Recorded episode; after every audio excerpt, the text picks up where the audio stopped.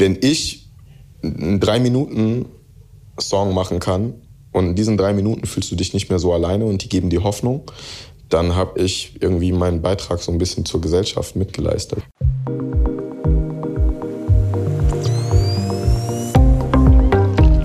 Nice am Stil Lifestyle.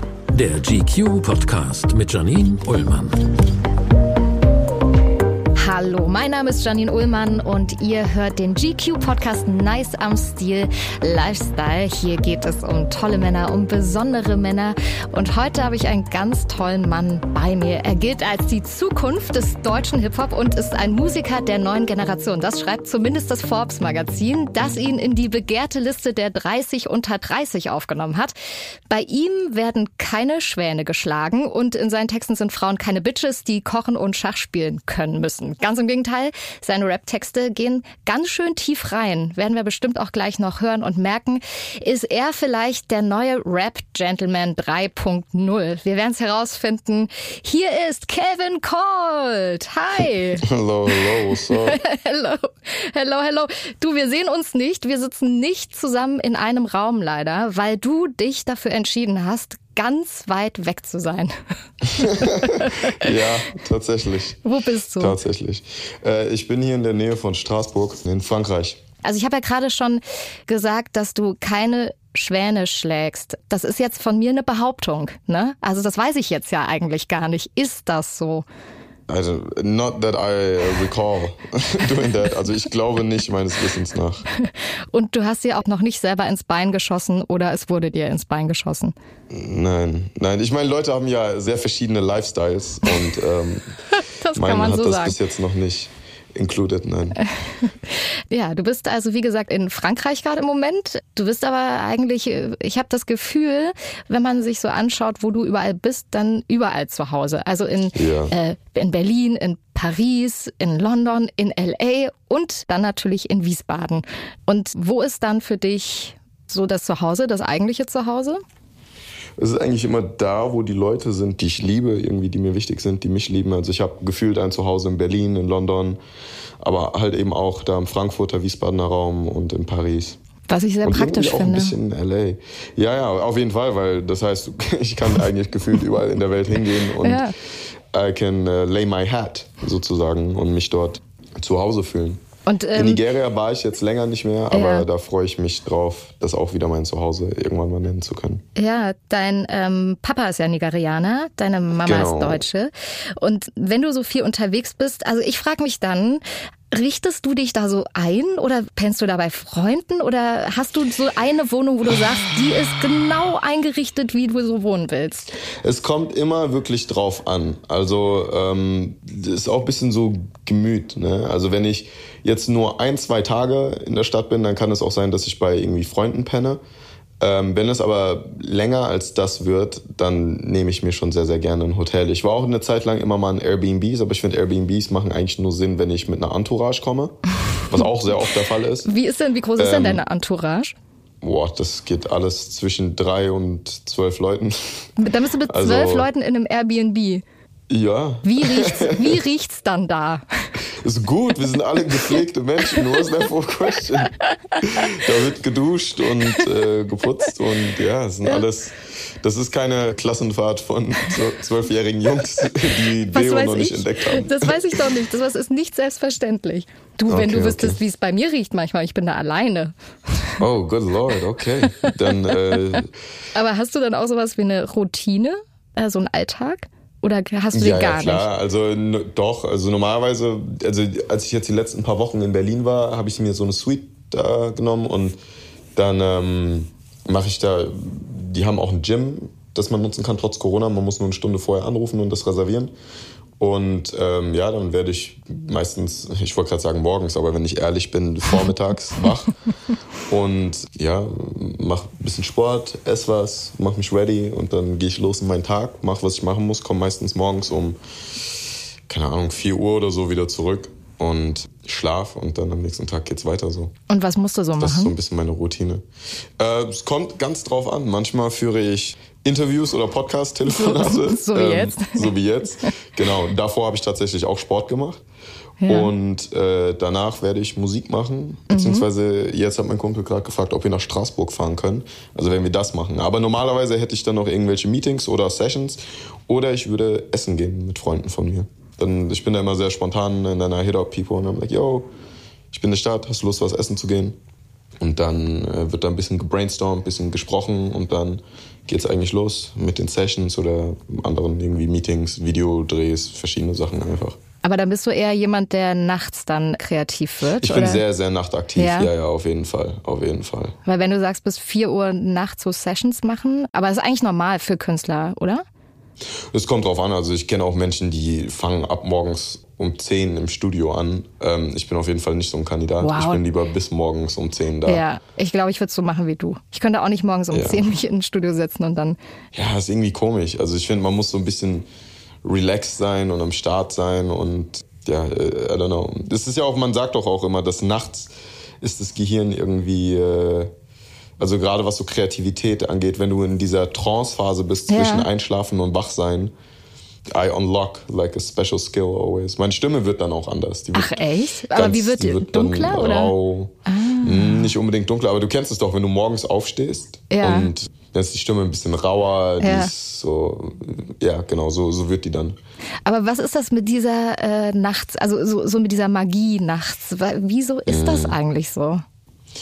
Ich weiß nicht. Also da müsste man jetzt wahrscheinlich in irg- irgendwie in die Evolutionstheorie oder Geschichte da reingehen, was irgendwie tribal wahrscheinlich mäßig von Jäger und Sammler mäßig äh, da war und Paarung und dies, das. Ich meine, warum treffen sich Menschen auch abends so zu Dates? Warum Ja. geht man nicht regelmäßiger zu Lunch- oder Breakfast-Dates? Nein, du gehst in Bars und in Restaurants. Vielleicht, weil man auch was auf was abzielt, einer der beiden. Ich Äh, weiß ja vielleicht. nicht. Aber, aber, Vielleicht aber schon. theoretisch gesehen, aber theoretisch gesehen müsste das ja auch nicht nachts stattfinden. Hat das wirklich nur was damit zu tun, dass wir immer tagsüber am Arbeiten sind? I don't know. Aber das also stimmt. es gibt eine Energie in der, in der Nacht auf jeden Fall. Es ist auf jeden Fall was anderes, stimmt. Also irgendwie ist man abends, also irgendwie ist es alles drumherum ist natürlich ein bisschen ruhiger, ne? Um, also je Mhm. nachdem, wo man ist. Aber eigentlich so, wenn die, wenn die Stadt schläft quasi, dann ist das Mhm. äh, immer so ein, finde ich, so ein magischer Moment, wenn man dann nochmal loszieht. Oder wenn man sich dann trifft. Also ich würde mich auch eher, glaube ich, abends gerne treffen. Ich hatte mal ein ganz frühes Date um 9.30 Uhr. Ich sag, kann, ja, kann ich dir jetzt schon sagen, ist nicht zu empfehlen. Wieso? Was habt ihr dann gemacht? War das zum Frühstück? Ja, es war einfach für einen Kaffee. Aber es war nicht gut. Ist nicht gut. Aber musste so man irgendwie, musste einer dann abreisen oder war busy ja, oder warum einer, diese Uhrzeit? Genau, einer musste abreisen. Und das ist nicht, Okay. aber das ist nicht, das irgendwie kommt man da nicht, man ist nicht im Flow. Du hast ja auch gar keinen Bock, du willst dich ja eigentlich auf das Date freuen und so, wenn du dann irgendwie dich morgens abhetzen musst, ja. Ist ja nicht so geil irgendwie. Dann sitzt du da und du denkst ja, eigentlich würde ich jetzt viel lieber im Bett liegen und zwar nicht mit dir. so. Ja, das ist leider in dem Moment so. Wir kommen ähm, gleich nochmal so ein bisschen auf dieses Thema zu sprechen. Erstmal Ja. noch zu dir und wie du aufgewachsen bist, ähm, was ich total spannend nämlich finde. Äh, du hast mal irgendwo gesagt, bei euch zu Hause war immer voll viel los. Also, dass äh, ganz viele nigerianische Verwandte bei euch immer waren und ähm, also einfach super viel Trubel war. Wie war das denn für dich? Es war normal. Also, du, you know, also das ist ja mit was du groß wirst, das ist ja für dich normal. Für mich war das normal, viele Leute im Haus zu haben, mein Zimmer zu teilen, meine Sachen zu teilen. Also ja, das hat sich für mich irgendwie nie, da hat sich für mich nie irgendwie eine andere Frage gestellt. Ich habe dann realisiert, als ich mit meinen Klassenkameraden, dann als ich älter wurde und auch auf eine andere Schule gegangen bin und so, habe ich gemerkt, okay, bei denen ist es jetzt nicht so, aber das hat mich dann auch nicht weiter irgendwie gestört. Und das ist was, das mich auf jeden Fall geprägt hat. Bis heute bin ich, äh, ich bin natürlich auch gerne für mich selbst und habe meinen Rückzugsort, aber so an sich bin ich eigentlich schon immer mm, von Menschen umgeben. Nicht, dass ich ein Problem damit habe, alleine zu sein, aber ich mag es einfach, Menschen um mich herum zu haben. Was heißt das, äh, du warst es gewohnt, dein Zimmer zu teilen? Wie viele Leute mu- muss ich mir da vorstellen? Ja, das waren eigentlich nie mehr als maximal zwei Personen. Meistens war eine Person, die irgendwie übergangsweise bei uns gelebt hat. Ähm, irgendein Onkel oder irgendeine Tante. Ähm, und dann, keine Ahnung, vielleicht manchmal noch einer im Wohnzimmer oder so. ja. Wie herausfordernd ist es für dich oder war es für dich denn, mit so zwei verschiedenen Kulturen aufzuwachsen? Also ich finde so dieses Deutsche, also Deutsche sind ja schon sehr korrekt und sehr genau. Und also diese ganzen Klischees, die man immer so sagt, ne? Und super pünktlich. Mhm. Da wird irgendwie Wert gelegt aufs Auto. Das wird immer schön gewaschen. Da arbeitet man 40 Jahre bei einer Firma im besten Falle. Wie ist der mhm. Unterschied so zu der nigerianischen Kultur? Uff, also das Lustigste an der Frage ist, dass meine Mutter glaube ich, eher noch die nigerianischen Klischees erfüllt als mein Vater, obwohl Ach, mein Quatsch. Vater der Nigerianer ist. Ja, also mein Vater ist immer überpünktlich, meine Mutter gar nicht. ja.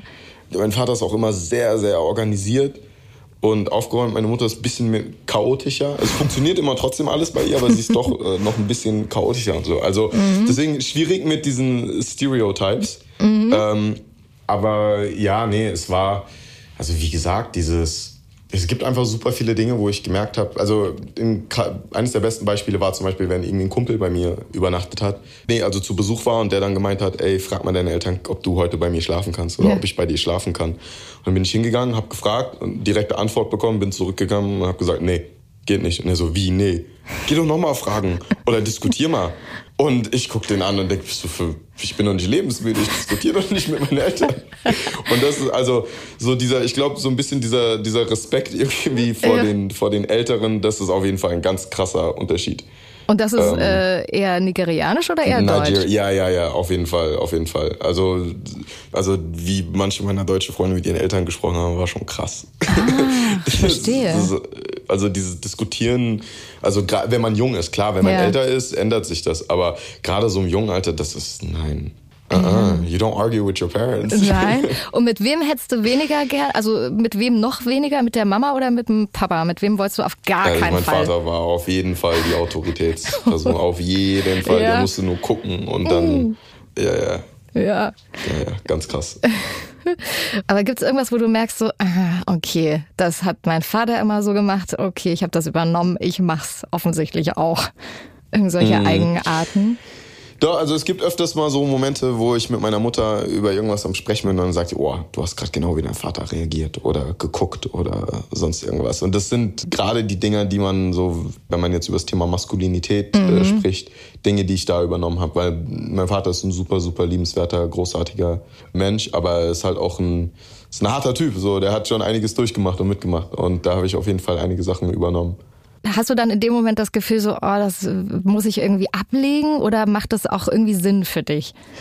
Ist gemischt, ist gemischt. Es gibt manche Dinge, die ich äh, tue, wo ich merke, oh, hier habe ich eine Eigenschaft übernommen, die nicht gut sind. Es gibt aber auch andere Dinge, wo ich merke, das ist, oh wow, like I'm actually exactly like him. Mhm. Und ja, also es ist immer gemischt. Und ich glaube, das ist aber bei, ich meine, ich könnte dich ja jetzt auch fragen, was hast du, ich weiß nicht, ob du mit beiden Elternteilen irgendwie groß ich, geworden bist. Ich bin mit meiner Mutter groß geworden. Mein Vater ja. kenne ich gar nicht so gut. Also ähm, die haben sich getrennt, da war ich noch quasi im Bauch meiner Mama. Mhm. Und ähm, deswegen, also ich habe natürlich sehr, sehr viel von meiner Mutter, ehrlich gesagt. Mhm. Und ich bin in so einem Haushalt groß geworden, wo halt nur Frauen waren. Also mit, mhm. mit meiner Mutti und mit meiner Schwester. Und dann irgendwie meine Omi war immer noch so total präsent und sehr, sehr feminin, sehr weiblich, sehr stolz auch. Ne? So, mhm. so äh, stolze Frauen, die, also meine Mutter, die immer so vorangegangen ist und irgendwie so alles äh, geschafft hat, selber zu machen mhm. und auch immer mhm. total darauf bedacht war, dass das auch alleine geht. Mhm. Ich habe auch mehr Zeit mit meiner Mutter in meiner Kindheit verbracht. Auf jeden Fall, weil mein Vater sehr viel immer unterwegs war und im Ausland war. Und das ist zum Beispiel aber etwas, das ich auf jeden Fall von ihm übernommen habe. Ich bin auch immer unterwegs. Ja, ich bin das super stimmt. selten zu Hause. Und das habe ich auf jeden Fall von ihm. Also sein Nickname war immer Ajala Travel. und ähm, das stimmt, das ist eigentlich ja, dein Nachname, ne? Ja, und das habe ich übernommen auf jeden Fall, Adala Travel. Zu mir haben sie auch immer früher gesagt, ich bin eine Nomadin, weil ich immer ja. so viel unterwegs bin. Ähm, aber gerade, wo du sagst, so Maskulinität und Männlichkeit, wo würdest du sagen, das sind so deine männlichsten Eigenschaften? Boah, das, äh, also ich denke auf jeden Fall meine Stimme. Ähm, ja. Kommt sehr maskulin rüber. Ansonsten glaube ich auch mein Auftreten als Mensch jetzt als Person. Ich glaube, dass darüber, dass ich sehr offen und direkt über das Thema Maskulinität und auch Mode und so, so embracing my, my feminine aspect so mhm. of my mhm. character. Dadurch, dass ich da sehr, wie sage ich das denn auf Deutsch? Vocal bin, also so mhm. darüber spreche, kommt das, glaube ich, sehr, sehr, ja genau, glaube ich, äh, verschwindet das so in dem, im Social Media Bereich, diese äh, sehr, in Anführungsstrichen, maskuline Seite. Aber ich glaube, wenn man mich erlebt, merkt man nochmal eher so, okay, like, er ist, er ist zwar so embracing all of that, but I äh, bin halt auch irgendwie irgendwo ein Typ so drin. Ja. Ne? Aber man muss auch ganz klar dazu sagen, dass das natürlich sehr vage Begriffe sind. Ne? Also ich kenne Frauen, die haben gewisse Charaktereigenschaften, die man eigentlich als maskulin bezeichnen würde. Und wenn man danach gehen würde, wären die männlicher als jeder Typ. Äh, voll. Und ich kenne auch viele so Straßen, auch Dudes, mit denen ich irgendwie groß geworden bin. Und die haben super viele Aspekte, die, die ja. total feminin sind. Und wenn man denen das aber sagen würde oder sagt, was ich dann auch so tue, dann sind die so, ah, nein, was sagst du? Gar nicht. Äh, das ist doch, oder? Genau so. Ähm, ja. ja. was würdest du denn sagen, sind deine naja, masculine? Also ich habe letztens äh, genauso ein Gespräch mit einem ähm, Freund von mir gehabt, der dann irgendwann mhm. zu mir meinte, boah, da bist du voll männlich in, in mhm. der Hinsicht. Da ging es auch um äh, so Dating-Sachen mhm. und wie ich Sachen sehe und so, ne? Und was mich schnell langweilt und ähm, so mhm. an Männern. Und dann meinte er so, wow, ähm, du bist richtig äh, männlich. Das sind so männliche Eigenschaften eigentlich. Hm, also offensichtlich habe ja, ich auch, auch sowas. Auch meine, eine meiner Ex-Partnerinnen, der ist es auch zum Beispiel super schwer gefallen, über ihre Gefühle zu sprechen. Oh, okay. Die hat lieber gar nicht drüber gesprochen, als ihre Gefühle offen darzulegen. Ja, Und, das ist krass. Ähm, das ist ja eigentlich eher so ein Männerding, dass man Männern immer so vorwirft, oh, du kannst nicht über deine Gefühle sprechen und so. Ja. Ich meine, ob das jetzt daraus resultiert, dass sie sagt, oh, ich wurde, keine Ahnung, so oft von Typen verletzt, dass ich das nicht machen will und bla bla bla. Also egal, wo das jetzt herkommt, aber es ist ein Attribut, das man eigentlich eher Männern zuschreibt. Ja, und bei ihr war auch. das sehr, sehr extrem. Und das, ich glaube, es ist super schwer, damit umzugehen. Also egal für wen, ob für den Mann oder die Frau, wenn, wenn man ja. merkt, dass irgendjemand darüber nicht so gut reden kann, das ist voll schwierig, finde ich, dann mhm. so, also in der gesamten Kommunikation. Ja, weil Kommunikation ist auf jeden Fall das A und O, ja. In jeglicher Art von Beziehung. Voll. Und ich finde ja äh, tatsächlich auch, dass du sehr offen umgehst. Also gerade wenn es auch um Gefühle geht und um deine Geschichte und so, was dich persönlich auch betrifft und auch getroffen hat, glaube ich. Mhm. Ähm, und da habe ich mich gefragt, was du da vielleicht von deiner Mutter wiederum gelernt hast. Mhm. Ja, das habe ich auf jeden Fall von meiner Mutter ja? gelernt. Die ist da sehr, sehr, die ist auch sehr gut mit Worten und super, super empathisch. Und ich schöpfe immer sehr viel stärker aus ihren Stories und Anekdoten. Und ich glaube, daher kommt es auch, dass ich so diesen fast schon nicht unbedingt Drang habe, aber merke so, okay, ich weiß, wenn das mir geholfen hat, hilft das bestimmt auch jemand anders und dann möchte ich das auch so weiter kommunizieren und offen darlegen. Und ich habe da keinen, äh, keinen falschen Stolz, wenn es darum geht. Wie wichtig ist sie denn für deine Karriere? Äh, das ist Baugrundpfeiler ja? von allem. Ja, ja, auf jeden Fall. Wow, und warum? Also auf mehreren Ebenen. Also einmal auch geschäftlich. Man sagt ja immer, you know, trust your family with your money. So. Ähm, das heißt, das regelt sich alles ja. für mich. Und auch auf der anderen Seite ganz klar ist sie auch jemand, mit dem ich sehr, sehr viel bespreche. Einfach was äh, Geschäftsentscheidungen, persönliche Entscheidungen angehen. Sie ist einfach ein Mensch, der mir sehr, sehr nahe steht. Mein Vater steht mir auch sehr nah, ich kommuniziere auch sehr viel mit ihm, auch mein Stepdad, aber die Bindung, die ich mit meiner Mom habe, ist auf jeden Fall sehr, sehr, sehr, sehr wichtig und sehr, sehr eng. Und was würdest du sagen, ähm, weil du hast vorhin das äh, selber schon angesprochen, dass du auch so eine, so eine weibliche Seite in dir hast. Ähm, mhm. Welche ist das oder wie, wie äußert sich das? Ja, also genauso wie der Begriff Maskulinität ist natürlich Weib, Weiblichkeit, weibliche Seite ein, vager Begriff. Ich wüsste jetzt nicht unbedingt, wo ich sagen sollte, so, okay, das ist jetzt äh, feminin. Ich weiß aber zum Beispiel, was man nicht unbedingt jetzt als krass maskulin titulieren würde. Und das wäre zum Beispiel mein Interesse an Kunst, an Design, an Mode. Ähm, das sind ja alles Dinge, die nicht unbedingt als männlich angesehen werden, aber doch noch sehr, sehr wichtig für einen Mann sind und zu einem Mann gehören wie er mhm. sich kleidet, Hygiene, Ähm, ja, wenn man zu ja, zwölf halt, in einem Airbnb Themen. ist zum Beispiel. ja, ja, sind ja auch Frauen dabei. Also. Ach so, ja, dann aber, ist ja, ja noch wichtiger. Ja, Typen. ja, ja, absolut, absolut. Aber ähm, ja, genau, also diese, diese Aspekte, auch meine, würde ich sagen, meine, meine Empathie ist ja auch jetzt nicht unbedingt, was das als vehement männlich angesehen wird. Aber ich weiß auch nicht, ob das so, ob das der Debatte, glaube ich, des, des Themas so sehr hilft, wenn man probiert, äh, gewisse Eigenschaften einem Geschlecht, einem Gender mhm. zuzuschreiben. Mhm. Ich glaube, es macht eher Sinn, äh, einfach das, was man fühlt, auszuleben, egal ob das jetzt als weiblich oder maskulin angesehen wird und man einfach man selbst ist. Weil ich habe mir, bis äh, ich eingeladen wurde in solche Konversationen mhm. über das Thema Maskulinität, muss ich ehrlich sagen, noch nie in meinem ganzen Leben Gedanken darüber gemacht, ob ich gerade äh, ob das äh, männlich rüberkommt oder die feminine Seite in einem Mann ist, so die ich durch Mode oder dies und das auslebe. Also das war für mich nie ein Thema. Mhm. Erstens sehe ich es genauso wie du. Ich hätte das auch am allerliebsten, dass das sozusagen, dass diese Unterschiede äh, wegfallen, dass es das überhaupt gar nicht mehr gibt. Dann hatte ich jetzt letztens sowas gelesen über, ähm, da wurden Frauen gefragt, was sie machen würden, wenn es einen Tag auf der Welt keine Männer gäbe. Mhm. Was glaubst du, haben die meisten Frauen gesagt? Ich war selber super überrascht davon. Ich wäre auch selber ehrlich gesagt nicht drauf gekommen, aber also ich war sehr überrascht. Das sind bestimmt super random Sachen. Nee, wie, gar keine nicht. Ahnung, in einem, in, einem, in einem Kleid abends rumlaufen oder sowas. Wow, du bist richtig gut. Du bist richtig gut. Die meisten haben nämlich gesagt, äh, abends spazieren gehen. Ja, das kann, kann also ich mir vorstellen. Also nicht mal in einem Kleid, ja. sondern einfach nur abends spazieren gehen. Ich finde das so krass, ehrlich gesagt. Und ich, das ja. stimmt. Also ich kenne es von mir selber, so dass man einfach mhm. Schiss hat, wenn man abends alleine irgendwie durch gewisse Straßen läuft. W wurdest du schon mal irgendwie, also hast du da schon mal eine Erfahrung gemacht, dass sich einer abends dumm angemacht hat oder angegrapscht hat? Mhm. Oder also, also ich will jetzt hier keinen nee, Trauma aufbringen. Nee, ne? nee, Sorry, wenn ich dir zu nahe Nee, nee, gar nicht. Nee. Äh, angekrapscht nicht, Gott sei Dank, aber schon immer so dieses so, hey, tz, tz, tz, Weißt du, immer diese komischen mm. äh, Geräusche so und so. Ja. ja, wo man so sich so ganz unangenehm auch davon berührt fühlt und auch nicht weiß, mm. wie safe ist das jetzt. Also weißt du, das mm. weißt du in dem Moment ja nicht.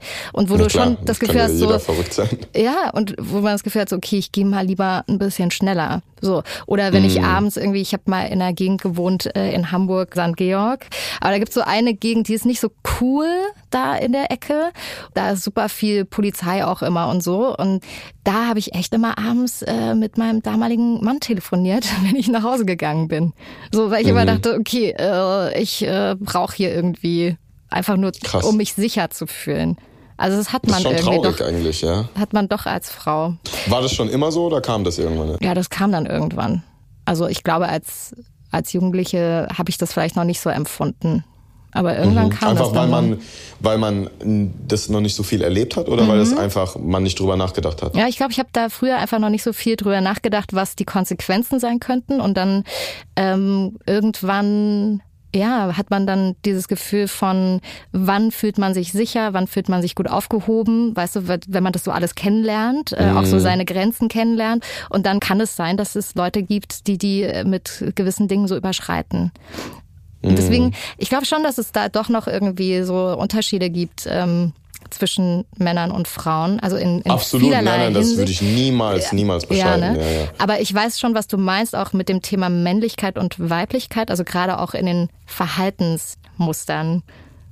Warum das für mich nie ein Thema war, also Masculinity und Femininity innerhalb eines Mannes oder innerhalb einer Frau, so war, weil ich mich eigentlich als relativ selbstbewussten, äh, selbst auch liebenden ohne jetzt, äh, dass ich sage, oh, ich bin selbstverliebt, arrogant, sondern einfach wirklich Selbstlieber zu haben. Ne? Äh, jemand bin, der da äh, erfüllt und selbstsicher ist. Ich glaube natürlich, wenn du jetzt jemand bist, äh, äh der einfach nicht so viel Selbstbewusstsein hat oder nicht so viel Selbstliebe empfindet oder auch in der Selbstfindungsphase bist, ja. Egal, ob das jetzt um deine Sexualität geht oder, oder wie du dich kleidest oder sonst was. Ähm, dann ist es natürlich viel mehr Thema. Ne? Also wenn ich sag mal jetzt so, wenn ich ein Typ bin, der jetzt einen ungewöhnlichen Style hat und ich lebe auf dem Land und werde dafür andauernd schief angeguckt. So, dann klar wird das Thema für mich. Wenn ich aber jetzt ein Dude bin, der äh, sich nicht so kleidet wie jeder andere Mann, aber in einer großen Stadt lebe, dann wird das ja niemals ein Thema für mich. Ja, und absolut. genauso sehr auch als, als Frau, ja. Wenn du als Frau irgendwie in, was weiß ich was, in L.A. unterwegs bist und nur so ein, so ein String-Bikini anhast, dann bockt das da niemanden. Äh, zieh, zieh das an hier irgendwo in, in Deutschland und die gucken Ja. dich an, als ob du gleich ein Porno drehen willst. So.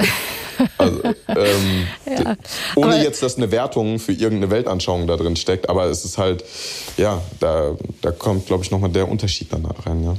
Ähm, weil du auch meintest, so diese Selbstfindungsphase, ne? Die hattest du ja auch. Und ich habe ich hab zwar gesagt, du hast keine äh, Schwäne geschlagen oder geohrfeigt, aber du hattest trotzdem ganz schön Trouble irgendwie früher und warst offensichtlich ein Unruhestifter. Ja, ich, äh, ein, ein bisschen, ja. Ja, ein bisschen. Ähm, so in der Schulzeit. Und schreibst du aus dieser Zeit heraus auch noch so Songtexte, weil es geht ja durchaus sehr deep, äh, vielleicht auch für Rap-Texte, finde ich relativ ungewöhnlich. Ähm, bei dir eher um so Themen auch wie Einsamkeit und auch äh, Depression. Ähm, das sind ja Geschichten sozusagen, die du selber erlebt hast und äh, du verarbeitest die wahrscheinlich dadurch, nehme ich an. Ja, also es ist ähm, eine gemischte Sache. Auf der einen Seite sind das natürlich äh, Sachen, die ich durchlebt habe. Ich schreibe aber auch Songs über Dinge, die Menschen in meinem Umfeld äh, passieren. Dann muss man auch noch dazu sagen, das ist für mich der beste Weg, Sachen zu verarbeiten. Das heißt, ich bin zwar jemand, der über seine Gefühle reden kann, aber nicht unbedingt immer darüber reden möchte. Und gerade in der Zeit, wo, also meiner, meiner, ich, ich klinge so alt, wenn ich das sage, in meiner Jugend, ähm, da habe ich mich sehr, sehr oft allein gefühlt und war auch oft allein, habe viel Zeit mit mir selbst sozusagen verbracht. Aber und ähm, Darf ich da kurz dazwischen fragen, wie Ja. das sein kann, wenn du da mit äh, so vielen Leuten in der, in der Wohnung warst? Aber du kennst doch dieses Gefühl, dass du umgeben bist von vielen Menschen und du hast aber trotzdem nicht das Gefühl, dass die bei dir sind. Hm, verstehe. Ja. Du erlebst Sachen, du verarbeitest Sachen, du denkst über Sachen nach, du fühlst dich irgendwie. Du kannst ja auch auf einer Hausparty sein mit ganz vielen Menschen und alle sind am Lachen und alle sind super gut drauf, aber dir geht's gerade scheiße, weil Spannung in der Beziehung oder irgendwas Persönliches äh, oder finanziell oder was auch immer gerade in deinem Leben eigentlich Ja. vorgeht. Und du fühl- fühlst dich, du bist gar nicht Teil dieses Raumes gerade. Und was war es bei Also- dir? Also warum hast du dich da in diesen Momenten so Mhm. alleine gefühlt? Meine Eltern waren äh, auf der einen Seite die Scheidung meiner Eltern, auf der anderen Seite die finanzielle Situation meiner Familie, auf der anderen Seite, wie ich mich als Mensch äh, bisschen so fehl am Platze in meinem Leben gefühlt habe, aufgrund dessen, dass ich einer der wenigen Menschen mit dunkler Hautfarbe war in meinem Umfeld, gerade sozialer so Freundeskreis, kamen also einfach viele Sachen zusammen und äh, die sehr belastend sein können für einen Jugendlichen oder für ein Kind in diesem Sinne. Aber auch genauso sehr für einen Erwachsenen. Also es gibt ja Leute, die sind in ihren Teenager Years und die gehen besser mit Schicksalsschlägen um als Menschen, die in ihren 40ern sind und vice versa. So. Äh, genau. Aber nichtsdestotrotz hat mir die Musik, äh, erst das Malen und dann später die Musik, die Poesie, ähm, also das Schreiben, hat mir dabei geholfen, diese Sachen zu verarbeiten und festzuhalten. Ich muss auch dazu sagen, ich finde, es ist eigentlich gar nicht für Rap und für Hip-Hop ungewöhnlich, äh, tiefgründig zu sein und über Gefühle zu sprechen. Das ist, ich finde, das ist eine der deepesten Musikgenres, nur das, was, worauf sich der Mainstream fokussiert und was in dem Mainstream äh, ähm, what, what, is being presented there and pushed. So, das ist nicht unbedingt das Diepe, aber Hip-Hop war schon immer deep. Also Ja. Tupac hat natürlich zum Beispiel seine Gangster-Seiten gehabt und Eminem hat seine crazy, slim, shady Seiten gehabt. aber auf der anderen Seite äh, Songs wie Cleaning Out My Closet and äh, Mockingbird oder bei Park Dear Mama äh, Wonder if Heaven Got a Ghetto. Also es gibt so viele krass tiefgründige Songs von Menschen, die eigentlich ansonsten als Gangster-Rappern gezeichnet werden. Voll. Aber ich finde so gerade im deutschsprachigen, ich meine, okay, du rappst oder singst ja auch auf Englisch, aber ähm, du bist ja ein deutscher Künstler und ich finde, also gerade, ähm, ja, es gibt auch so Künstler wie Dendemann oder so, ne? Die sind auch mega tiefgründig, finde ich.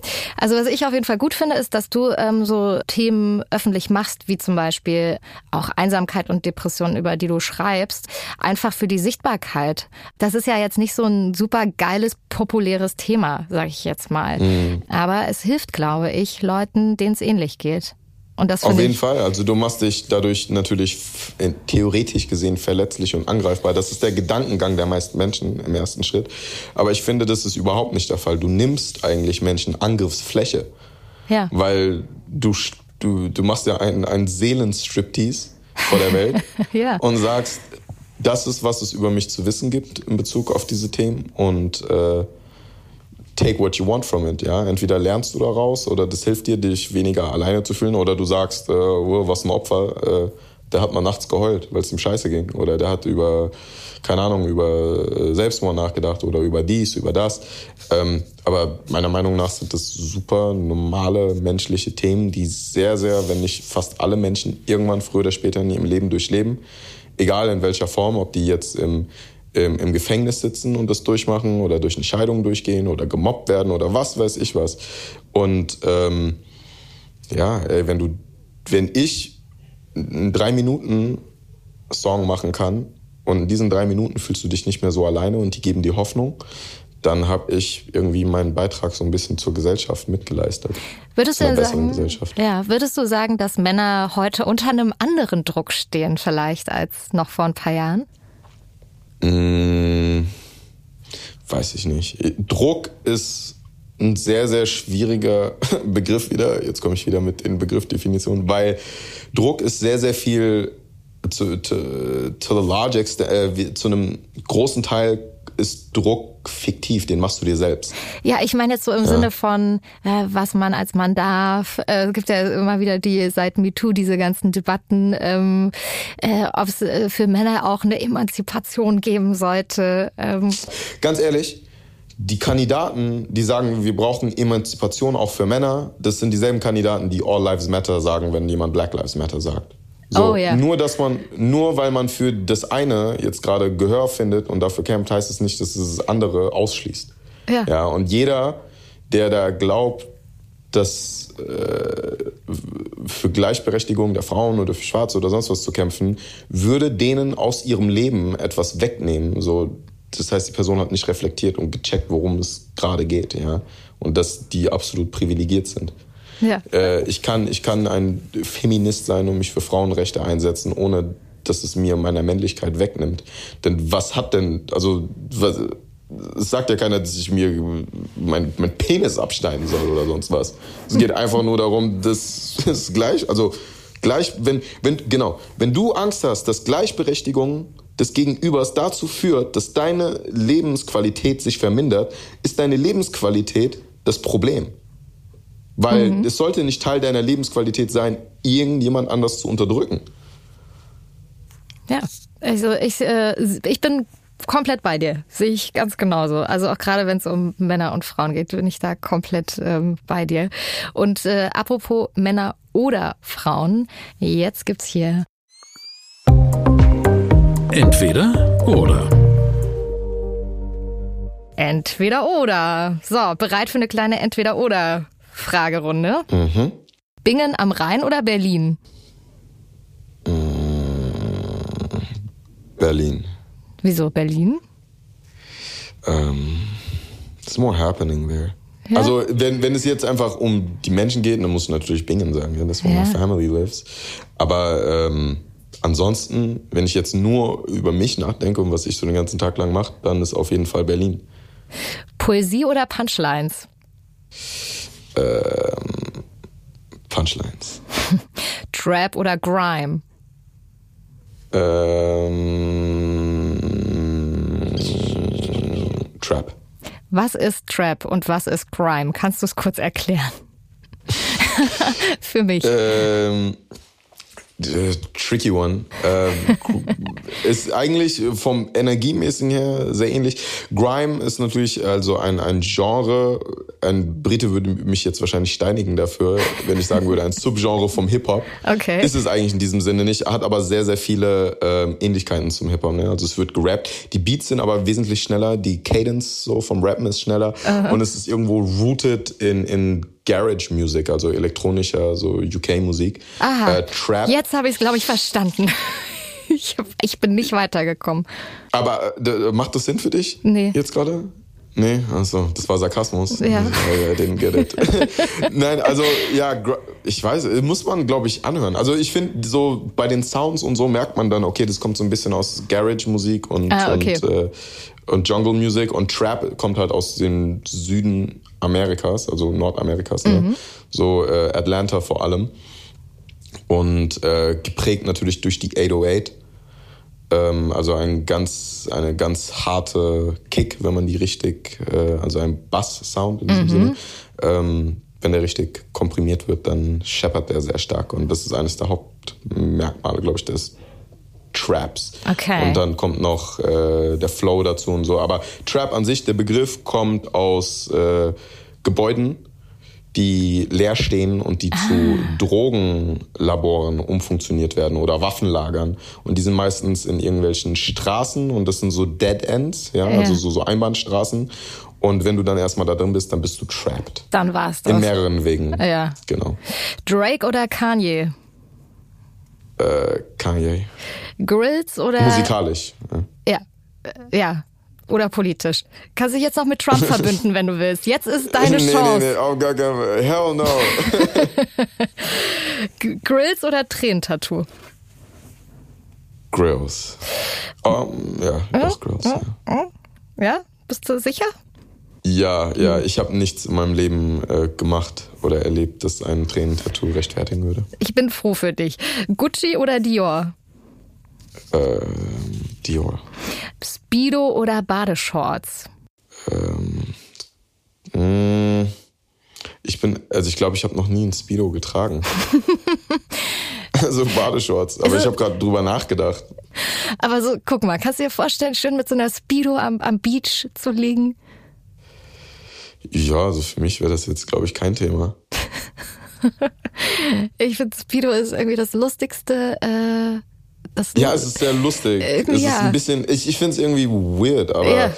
wenn du halt unbedingt zeigen willst und musst, so, dann mach doch. primär Glück gehabt oder auch teilweise ganz gut aufgepasst?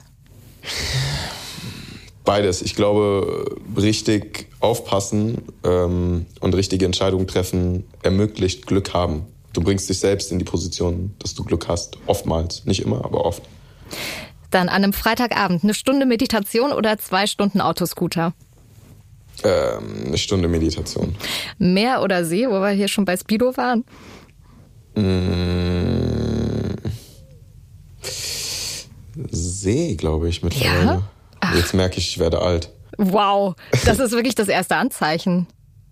Ja, Ja. Ne? See statt Meer. Ja, aber warum verbindest du See mit äh, Altwerden? Ähm, ja, dann sagt man nicht immer so, you wanna settle down, Haus am See. Stimmt. Ja. Guck, Aber das- See ist relaxed. Ja, Deswegen. ja. Meer ist immer so, Meer verbinde ich ein bisschen mit Stress und Touristen. Natürlich, wenn du jetzt auf den Bahamas an einem Privatstrand liegst, dann ist Meer auch relaxed. Aber Du, wenn und du jetzt nach Südfrankreich oder Ja. so fährst, dann ist ein bisschen Stress immer, ne? ja. Trautes, guck mal, das passt. Trautes Liebesglück zu zweit oder die ganze Familie unter einem Dach?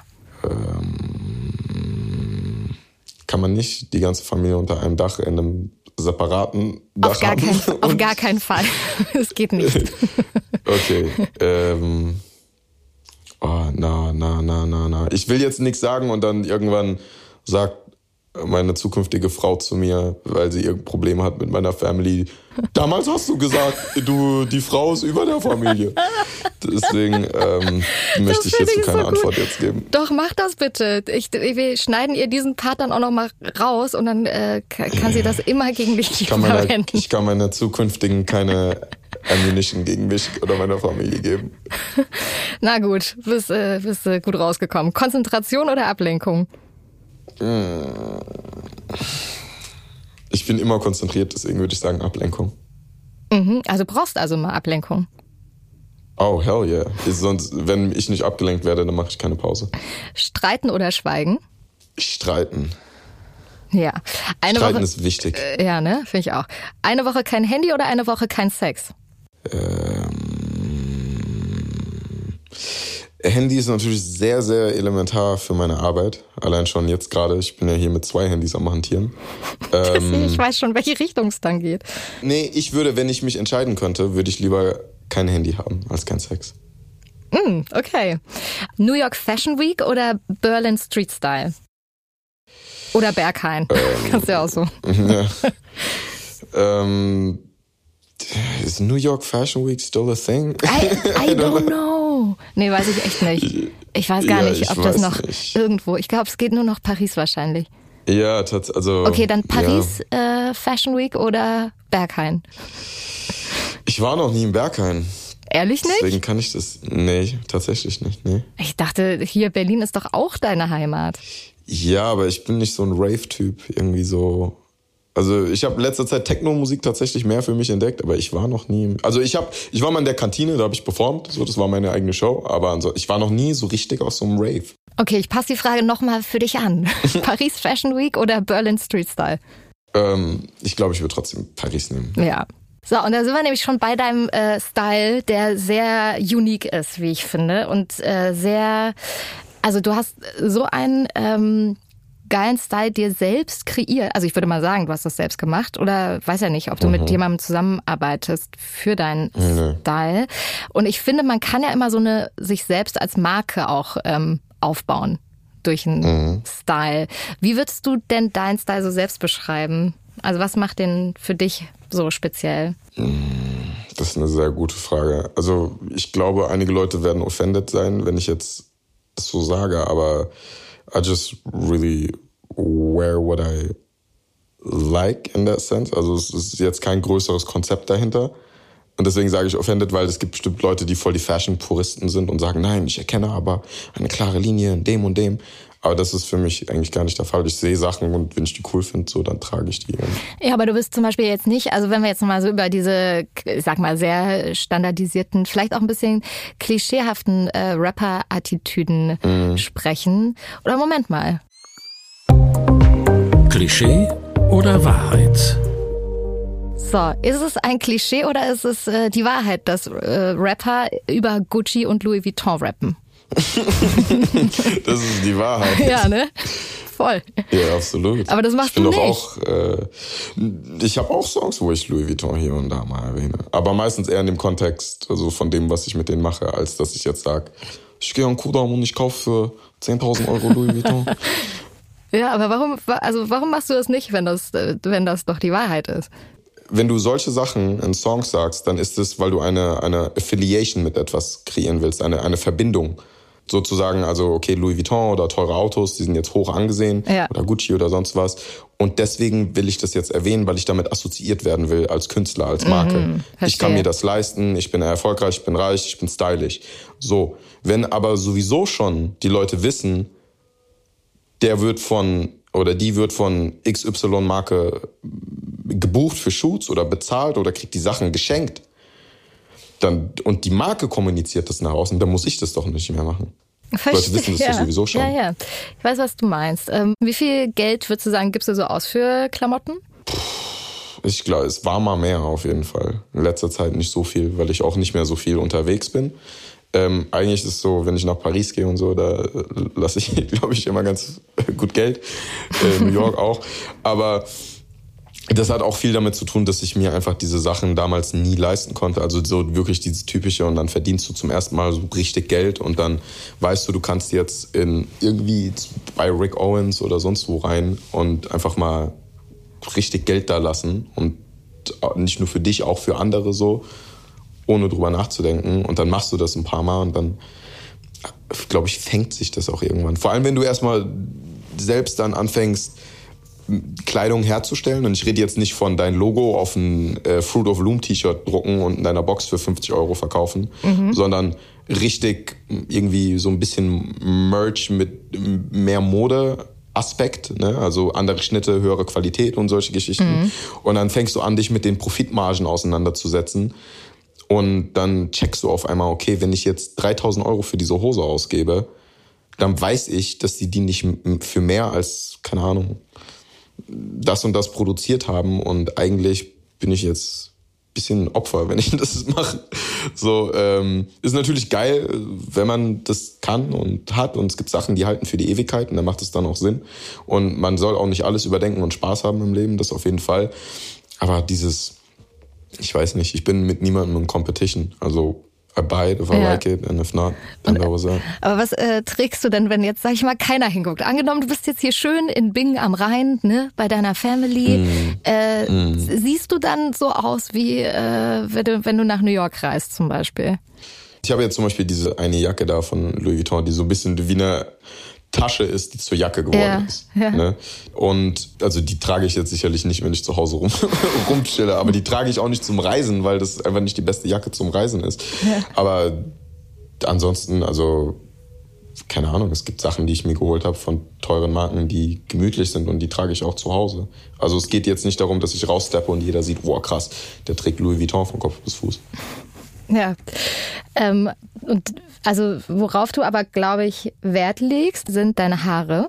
Ich habe mal ein Video gesehen, da hattest du so raspel kurze Haare und plötzlich waren, hast du dann diese ähm, Mhm. Dreads. ja diese Dreads und da kreiert man ja auch so einen Style mit, finde ich. Also auch gerade, Mhm. ich finde auch bei Frauen ist das so, dass Haare sind immer so ein Riesending, um so einen Look Auf zu kreieren. Ähm, wie wichtig ist dir das so für den gesamten Look? Also es gehört zu deiner Identität, ne, deine Haare. Deswegen werden ja auch Leuten, wenn die ins Gefängnis kommen, die Haare geschnitten oder wenn die ins Militär gehen, damit die einen Teil ihrer Identität, ihrer alten Identität ablegen. Voll. Ähm, also, you know, think of Britney. So, die hat sich aus einem Grund die Haare geschnitten. Das war ja nicht nur aus Spaß. So, ähm, Ja, okay, aber das war auch eher äh, ist eine andere sehr Richtung. Nee, aber was ich einfach meine, ist, dass deine Haare ein ganz krasser Teil deiner Identität sind und dass du dadurch dich mit kreierst und Ja. ausdrückst, nach, Ja. also mit der Außenwelt kommunizierst. Deswegen ja, also Haare wichtig, gehören auch krass irgendwie zur Pflege und ähm, ich finde, so wenn du ein Mann bist und das gerade hörst, Dicker, kümmere dich um deine Haare, ja, pfleg deine Haare. ähm, setz dich mal damit auseinander, wie du die zu waschen hast und dein äh, Körper, Gesicht, Haare, Shampoo nicht das Beste ist, weder für dein Gesicht noch für deine Haare. Und gerade wenn du dann so, wir haben vorhin kurz über das Thema Dating schon gesprochen, ähm, wenn du dann dich fertig machst, ne, für so ein erstes Date, das ist ja immer irgendwie relativ spannend, finde ich, so dieser Moment. Ähm, Was gehört für dich unbedingt dazu? Also, was brauchst du sozusagen, um dich fertig zu machen für ein erstes Date? Das ist eine krasse Frage, weil ich weiß nicht, wann ich das letzte Mal wirklich auf einem Date war. Das ist e Ewigkeiten her. Ja, aber bist du in einer Beziehung? Nee. Okay, und warum datest du nicht? Ich habe einfach in der letzten Zeit wirklich keine Zeit gehabt. also, äh, I was just out and about und ähm, ich muss mit jemandem erstmal so ein bisschen eine Connection aufbauen, bevor ich mich, bevor ich Zeit aus meinem Schedule jetzt rausnehme und Ja, sage, okay, ich will mich ich. mit dir zusammensetzen. Das heißt, eigentlich ist es Ähm, eher zufällig und dann kommt später das erste Ja, Date. genau. Es ist eher, ey, eher trifft man sich über irgendwelche Freunde oder auf irgendeinem Event oder man spricht schon lange miteinander und dann trifft man sich. Aber dann ist es für mich kein erstes Date mehr, weil man sich sowieso schon gefühlt kennt. Und alles, was Ja. dann passiert, so ist dann eh natural. Also wenn man dann äh, Sex hat oder sonst irgendwas, dann fühlt es sich nicht mehr so an wie, okay, ich muss jetzt jemanden überzeugen, so von mir. Ähm, man muss auch dazu sagen, dass sich die Dynamik sehr verändert hat zu dem, im Vergleich zu der Zeit, als ich noch irgendwie ein, ein Teenager war und mich keiner kannte so. Wie ist es denn Ähm, jetzt? Ja, like, like people know me. also ich bin jetzt nicht super famous oder sowas, aber wenn du ja mit jemandem äh, in Kontakt bist viel, so dann guckst du natürlich auch, okay, wer, wer, wer ist dieser Mensch, was macht dieser Mensch? Und also das ist ja bei mir jetzt nicht schwer herauszufinden. Und dann ist die Dynamik verschiebt sich, weil du automatisch viel mehr über mich weißt, als ich über dich, es sei denn, du bist auch eine Public Figure. Ja, irgendwie. du musst dich einfach jetzt nur noch Und- mit sehr prominenten Frauen verabreden. ja. Das ist jetzt wohl dein. Schicksal. Maybe. Du musst damit leben. Nee, und da, deswegen, äh, ja, das meinte ich mit so, die, die Dynamik verändert sich da ein bisschen. Und dann ist man, bin ich natürlich auch viel vorsichtiger, ja. Was sind jetzt die Intentionen? Will, so ist diese Person jetzt an mir interessiert oder äh, wollen die irgendwas anderes? Wollen die vielleicht nur was über mich herausfinden? Wollen die Screenshots machen? Muss ich das Handy einsammeln, bevor wir irgendwo hingehen? Oh mein we- Gott. Weißt du, also das Wirklich, solche Der- Fragen stellst du dir? Nein, nicht immer. Aber Oh, das das, aber sind krass. schon Sachen, die dir da in den Kopf kommen. Ne? Weißt du, wie viele Leute ich kenne, denen irgendwie komische Sachen schon passiert sind mit Leuten? Wow. Ey, du, it's a, it's a crazy world. that we live in. Und Aber das Handy, also dass man sich überlegt, dass man lieber das Handy äh, der anderen Person abnimmt, finde ich schon, da muss ja irgendwas Nee, krasses schon niemanden- passiert sein. Ähm, Nee, also ganz einfach äh, gesagt, ich äh, kenne Dudes so, die hatten was mit jemandem. Oder genauso sehr gibt es natürlich auch Frauen, ja. Und dann am Ende äh, so wurde, äh, hat einer ihm dann geschrieben, so, ey, Dicker, so, die hat dich gefilmt beim Schlafen. Oh. So, so wa wa warum? Um dann ihren Freundinnen zu erzählen, oh, ich bin hier mit dem und dem. Oder Oh. auch umgekehrt. Ja? Es gibt auch Frauen, die das, äh, äh, Männer, die das mit Frauen machen. Oh, ich hatte was mit dieser berühmten Frau, oh, du glaubst nicht, bla. Und das ist so ein bisschen so, warum? Es ist unnötig. Ja, ich finde es sehr, sehr gruselig. Es ist auch sehr Ja, grenzüberschreitend. Ja, aber ey, people are crazy out there. Mir ist es, soweit ich weiß, noch nicht passiert. Ähm, aber ja, das sind auf jeden Fall Gedanken, so die man äh, sich, die man teilweise hat. Ja. Ja. Hast du noch nie irgendwie äh, über sowas nachgedacht? Also ich habe noch nie darüber nachgedacht, dass ich jemandem gerne das Handy abnehmen wollen würde. Na, aber ich bin das- auch äh, jetzt ganz ehrlich. mich nicht auf diese Aussage ja, doch, fest. Das doch, ich doch, doch. gemacht, das ist jetzt hier vollgesetzt.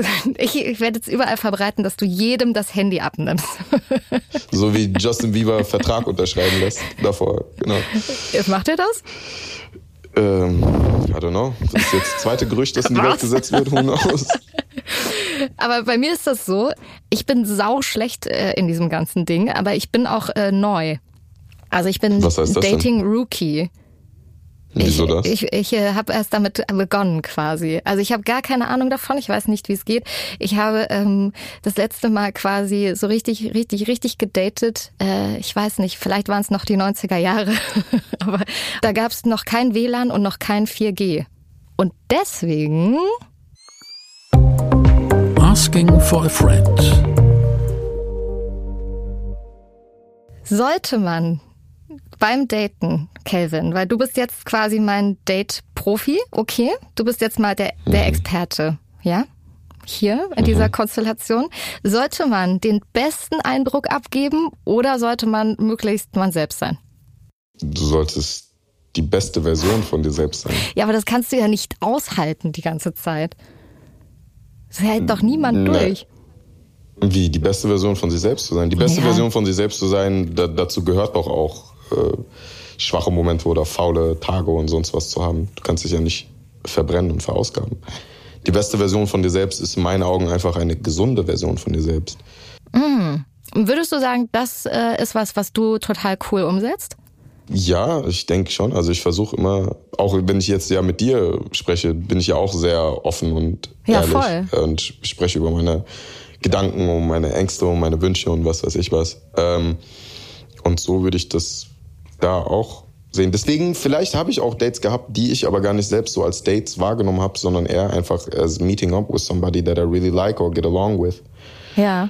Ähm, bei Date, der Begriff Date hat für mich so dieses, oh, ich bin nervös, was ziehe ich an? Welches Voll. Parfum soll ich benutzen? In welches Restaurant sollen wir gehen?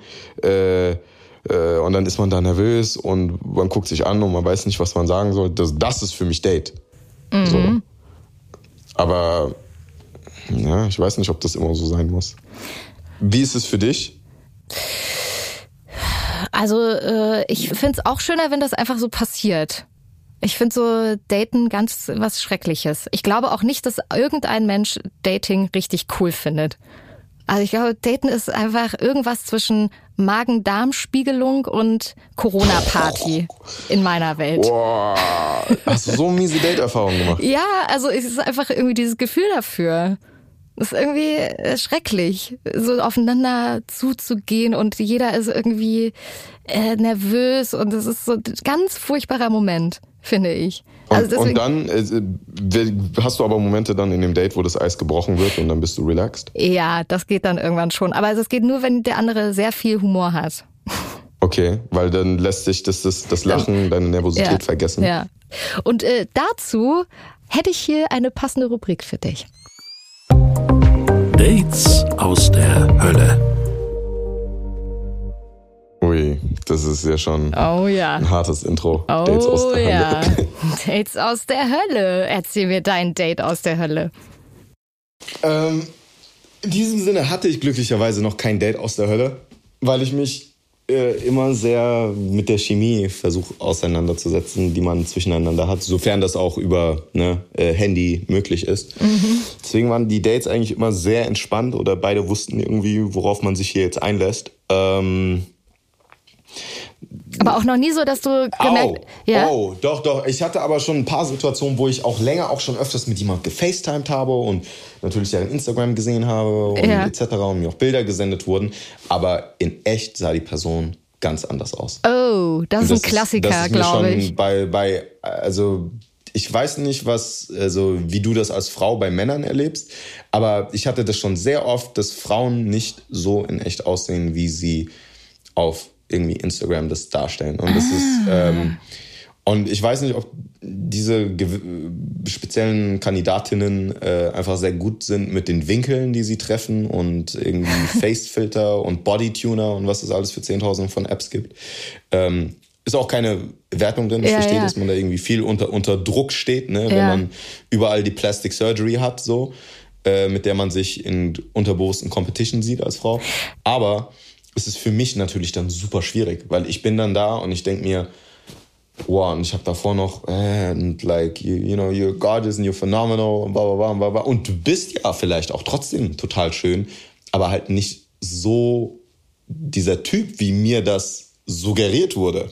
Was, aber ja. was macht man denn in so einem Moment? Also ich muss sagen, ich hatte es noch nie, ich hatte noch nie in meinem Leben ein Online-Date. Deswegen, also was machst du in dem Moment? Dann kommt sie da an und sieht gar ja, nicht aber was aus. Heißt, was heißt Online-Date? Also Leute, die du über Instagram zum Beispiel kennengelernt genau. hast. Jetzt, ja. Deswegen, also ich hatte noch nie diesen Moment, dass ich sozusagen nur hm. ein Foto über irgendwie Instagram oder so ähm, gesehen oder bekommen habe und dann mhm. da hingekommen bin und dann jemand anderes vor mir stand. Ja, aber was, ja. was machst, was hast du in dem Moment dann gemacht?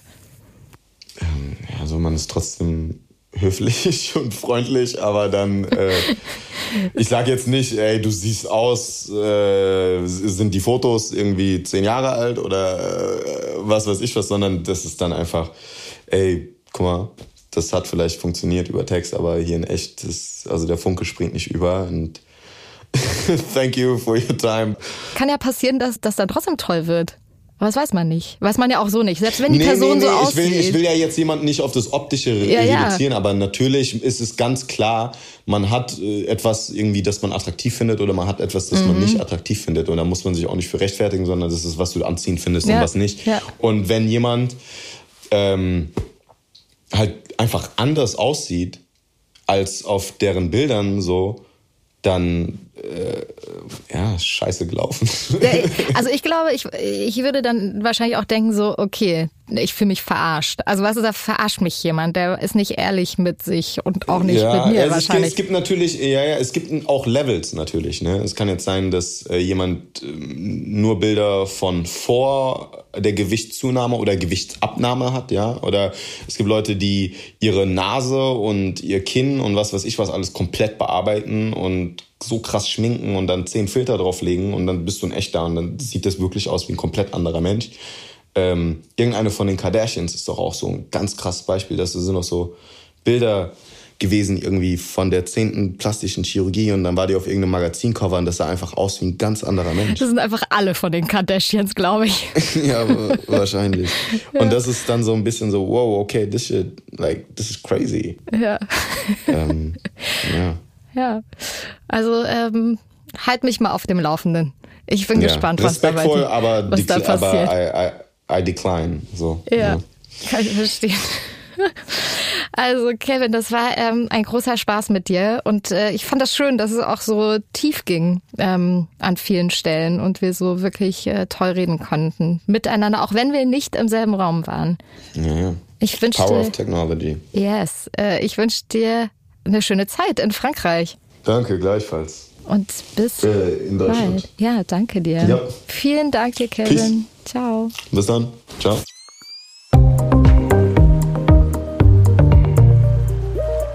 So, das war also Calvin Colt. Ähm, ein super spannender Mensch und Mann, wie ich finde.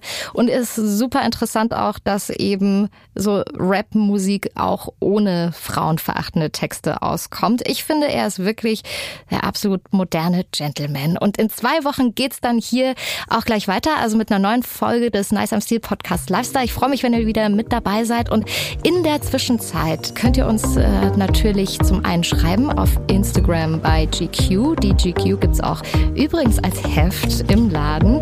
Und ähm, ihr könnt auch gerne unsere anderen Podcasts hören. Cars mit Matthias Malmedy, Body and Care mit Magic Fox und Business mit André Schürle. Und wir hören uns dann in zwei Wochen wieder. Ich freue mich auf euch. Das war Nice am Stil Lifestyle, der GQ-Podcast mit Janine Ullmann. Die GQ gibt es auch als Heft zu kaufen. Überall da, wo es Zeitschriften gibt. GQ Nice am Stil Lifestyle ist eine Podcast-Produktion von GQ und Studio Bummens in Zusammenarbeit mit Janine Ullmann. Redaktion und Produktion Konstantin Herrmann, Laura Pohl und Wiebke Holtermann. Co-Producerin Janine Ullmann. Ton und Schnitt Mia Becker und Henk Heuer.